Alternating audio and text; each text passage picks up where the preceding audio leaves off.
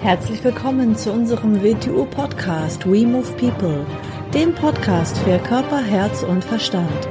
Wir sind Alfred Johannes Neudorfer und Rosa Ferrante Banera und in unserem Podcast beschäftigen wir uns mit den Themen persönliche Weiterentwicklung, Gesundheit, Kampfkunst, Philosophie und Menschsein.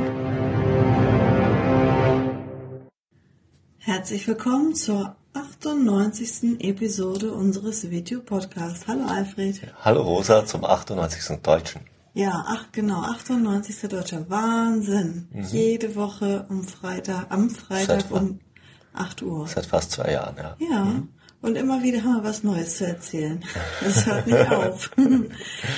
Wir sind immer noch in Marrakesch, sind jetzt im Hotel und hatten heute ein richtiges Kontrastprogramm. Mhm im Vergleich zu das, was wir vorher hier erlebt haben. Wir waren nämlich heute im Atlasgebirge, mhm. sind dort reingefahren mit einem Führer und haben dann letztendlich noch eine Bergwanderung gemacht, sind dann noch äh, eine Stunde weiter zu Fuß rein. Ja, auf 1500 Meter sind wir raufgefahren, so in das letzte große Dorf und von mhm. dort sind wir dann weiter noch so eine Stunde auf den Berg rauf. Mhm. Atlasgebirge, ja, bei den alten Griechen und alten Römern Atlas das Ende der bekannten Welt. Im Südwesten war auch der Titan, der, der das Gewölbe der Welt trägt, als von der Mythologie her, das mhm. Atlasgebirge. Ja, schon beeindruckend. Und was, was, was mich also überrascht hat, weil man denkt natürlich an Marrakesch und Marokko und man denkt an Wüste. Und mit Wüste hat das ja eben noch gar nichts zu tun. Nee. Ja sondern die Wüste beginnt erst südlich vom Atlasgebirge. Mhm. Hm. Uns wurde vom Einheimischen gesagt, dass man zwei Tage braucht, um in ja, die Wüste zu kommen ja, von Marrakesch. Ja, vom Hotel aus wurden so Programme angeboten und verkauft, dass man äh, in der Wüste zelten kann und so weiter. Und uns wurde vom Einheimischen gesagt, dass das die Hotels gerne machen, mhm. aber dass es nicht eine wirkliche Wüste ist. Es das ist sind, einfach das ist ein vertrocknetes, ein vertrocknetes ödes Gebiet.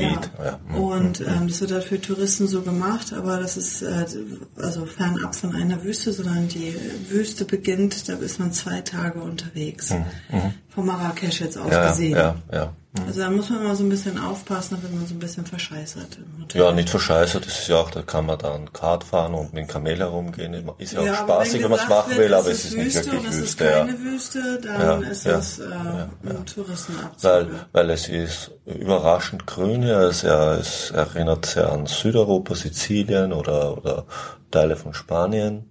Mhm. Ja. Sehr grün eigentlich. Mhm. Mhm. Ja, als wir ähm, rausgefahren sind aus Marrakesch, mhm. da habe ich auch erst gedacht, also eins zu eins wie Südsizilien ja, eigentlich. Ja. Also habe mich sehr daran erinnert. Die Landschaft. Hätte ja. genauso, hätten wir jetzt dort sein können und äh, dann auf einmal, je weiter wir reingefahren sind, auf einmal habe ich gedacht, das ist jetzt ja vollkommen hier wie Afrika. Auf einmal ist mir bewusst geworden, ja, wir sind ja, ja hier in Afrika. Ne? Ja, also das hat man dann auf einmal so von Minute zu Minute sind wir tiefer reingekommen. Das war schon eine andere Welt. Das war nicht mehr europäisch. Ja, irgendwie. irgendwie nicht mehr, nein, vom, vom Ganzen her. Ja, die Bevölkerung ins Atlasgebirge rein sind die Berber, es sind Berberdörfer. Mhm. Mhm. Die leben so ganz ursprünglich relativ ursprünglich. Natürlich ist ja alles auf wenig auf Tourismus ausgerichtet. Sie leben vom Tourismus. Also es werden die Töpferwaren verkauft, es werden Teppiche verkauft, es werden natürlich die, die Früchte und die Kräuter, die es ja in großem Ausmaß gibt, in allen möglichen Variationen verkauft, von Cremes bis zu Nahrungszusatzmitteln und sonst mhm. irgendwas. Mhm. Das Leben spielt sich praktisch nur draußen ab. Ja. Mhm. Also mitten in den Bergen sind auf einmal dann Häuser und die leben wirklich draußen. Also das, also dann gibt es auch Cafés, Restaurants. Mhm. Es ist so ein Tal, wo ein größerer Bach runterrennt und der Bach ist, ist äh, das sieht sich die ganze Zeit, ist das das Zentrum des Lebens. Da links und rechts Restaurant und, und Restaurant versteht man. Also so links und rechts stehen Tische und Sofas und sogar im Wasser drinnen stehen Tische ja. und Sessel. Da sitzen dann die Leute im Bach und da wird auch gebadet und das und das. Ja. Also bunte Plastiksessel und Metalltische und am Rand Teppiche und Sofas und ja. also ganz eine eigene Welt. Also wenn man denkt man sich, ganz merkwürdig, ja. ja. ja. Wir haben auch ein paar Fotos gemacht und auf Facebook auf meiner Seite hochgeladen. Ja, also ja, kann man sich ja. da Habe ich so noch nie gesehen irgendwo, Nee, ich ne? auch Ja, nicht. ja, ja. Ich dachte erst, was ist das denn? Und da gab es so einige davon. Ja, das war eines nach dem anderen. Ja. Also die ganze Zeit, dann wieder eine Zeit lang nichts und dann wieder. Ja, aber auch wie die sich da organisiert haben, wie sie in den Bergen leben, ne? also Ja, Wahnsinn. Ja, Die leben da so draußen einfach und haben da ihre Kissen und ihre Sitzecken ja. ja und das sieht man also äh, junge Mädchen und Jungs und, und Menschen baden, dann eben verhüllte Frauen, also Ja. alles bunt durcheinander eigentlich, ja. Mhm. Stellt man sich irgendwie vom Klischee her Ich anders hatte vor, andere ja. Klischees im Ja, Kopf ja, zum ja, Teil. ja, Ja, auf ja. jeden Fall. Ja. Ja, wir haben auch äh, diese, diese Bergwanderung mit einem Führer gemacht. Das sollte Mhm. man auch nicht ähm, dann auf eigene Faust machen. Das, also Mhm. wie jetzt so ein Rucksack-Touristin da einfach äh, alleine in abgelegenen äh, Bereichen rumlaufen. Also es sind auf einem gewissen Punkt sind wir raus. Es ist, geht dann weiter, da geht's ja über den, den Berg ja rüber. Also es wäre eine Fünf-Stunden-Wanderung ganz nach oben und dann Ja. wird's ja wirklich zum Klettern und bis zum Punkt, wo es vielleicht Schwierigkeitsgrad 2 oder was ist, ist gegangen, dann wäre es noch weiter gegangen, aber da durfte er uns nicht weiterführen, auch wenn ich aus Österreich bin und eigentlich damit ein bisschen vertraut bin, das darf er nicht machen, weil es eben, weil er dafür verantwortlich ist. Mhm. Ja, und dann ist da dann der Wasserfall gewesen, ne? Ja. Und Tierwelt, ja, sogar Affen haben wir gesehen. Ja.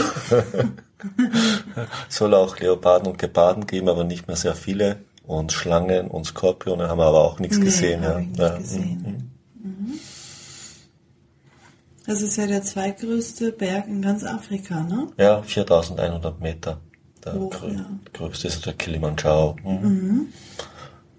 Ganz oben ist auch Schnee. Das ist schön, mal so einen ganzen Tag in der Natur zu sein. Mhm. Internet hat nicht funktioniert, Nein. aber ein paar Fotos und Videos haben wir gemacht. Ja, warum ist Reisen eigentlich so wertvoll? Also mit Reisen meinen wir jetzt nicht irgendwo hinfahren, wegfahren, also in Hotels und am Strand rumliegen oder am Pool rumliegen. Das ist eigentlich nicht Reisen, das ist Wegfahren. Wegfahren, genau. Wieso wegfahren?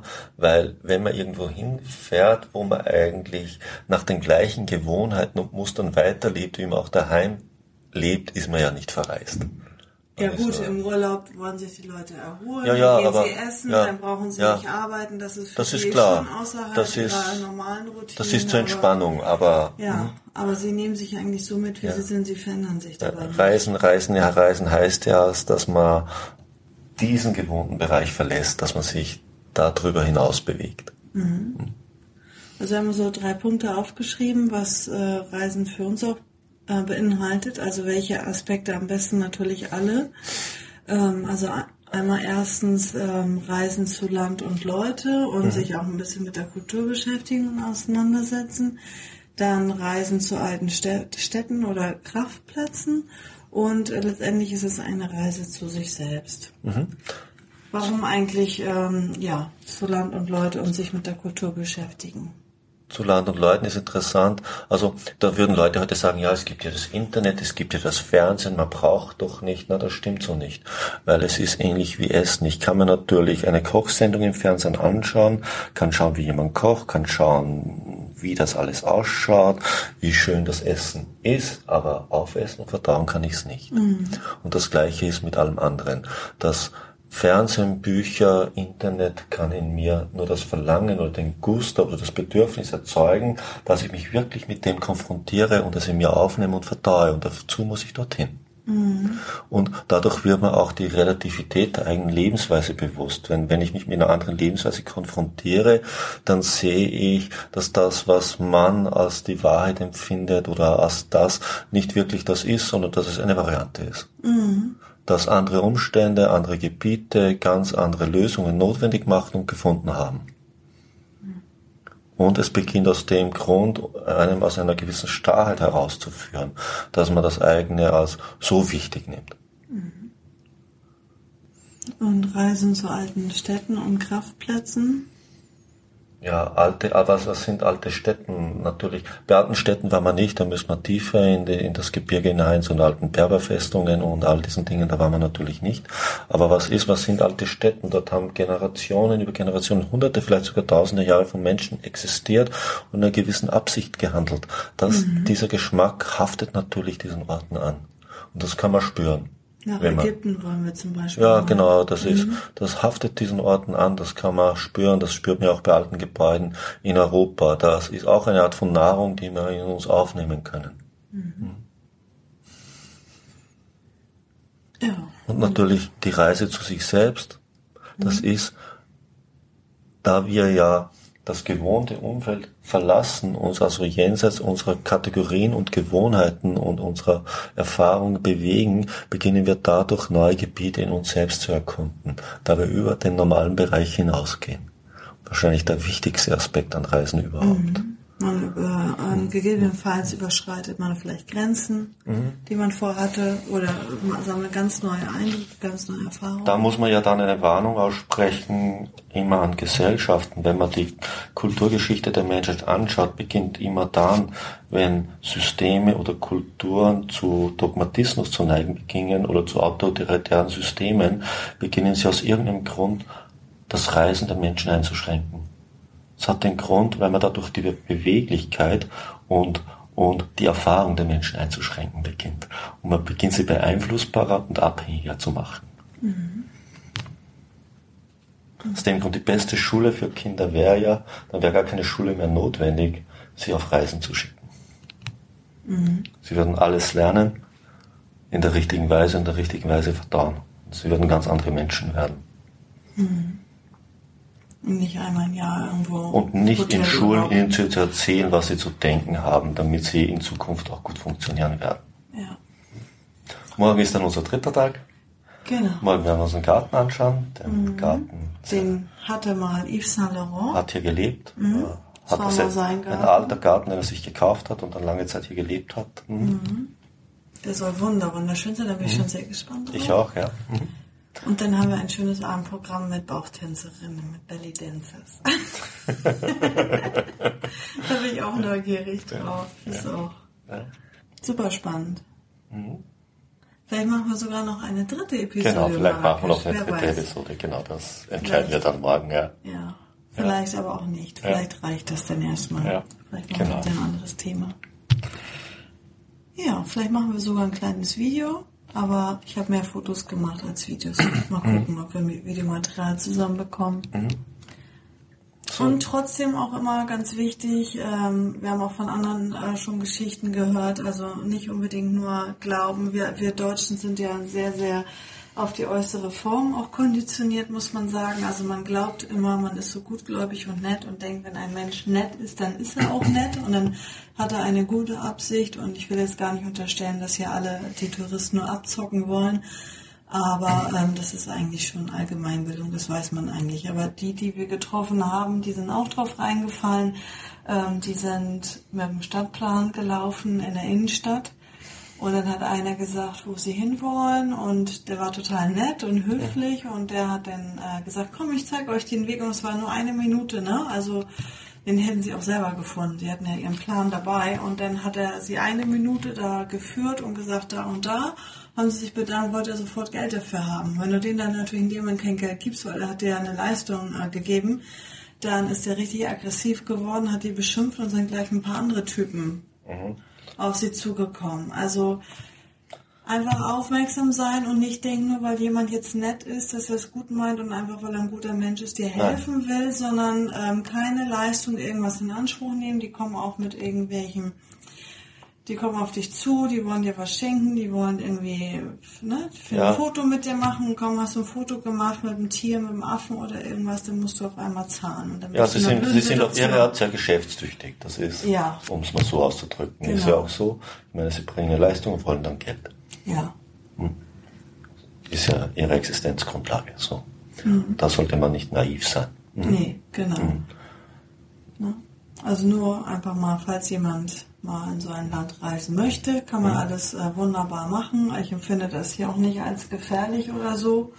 Nein, sollte natürlich schon wissen, was man macht und wo man hingeht. Genau. Man sollte sich lieber auf Guides und Einheimische verlassen oder sich in Hotels eben Ratschläge holen. Und ein gesundes Gefahrenbewusstsein haben. Ich habe sogar gehört, dass das hier relativ sicher ist und auch sehr, sehr wenig äh, passiert, weil natürlich auch extrem, also wenn jemand erwischt wird, dann gibt es natürlich auch extreme Strafen. Das ist nicht so wie bei uns in Deutschland. Also die Einheimischen sagen, also aus ihrem, aus ihrem Wissen heraus, ist Madrid, Paris oder, oder große deutsche Städte eigentlich gefährlicher Ja. wie Marrakesch oder die großen Städte hier. Ja, weil hier viel härter Ja. durchgegriffen wird. Hier gibt es auch die Todesstrafe und ja, ist einfach so. Ist so, ja. Ne?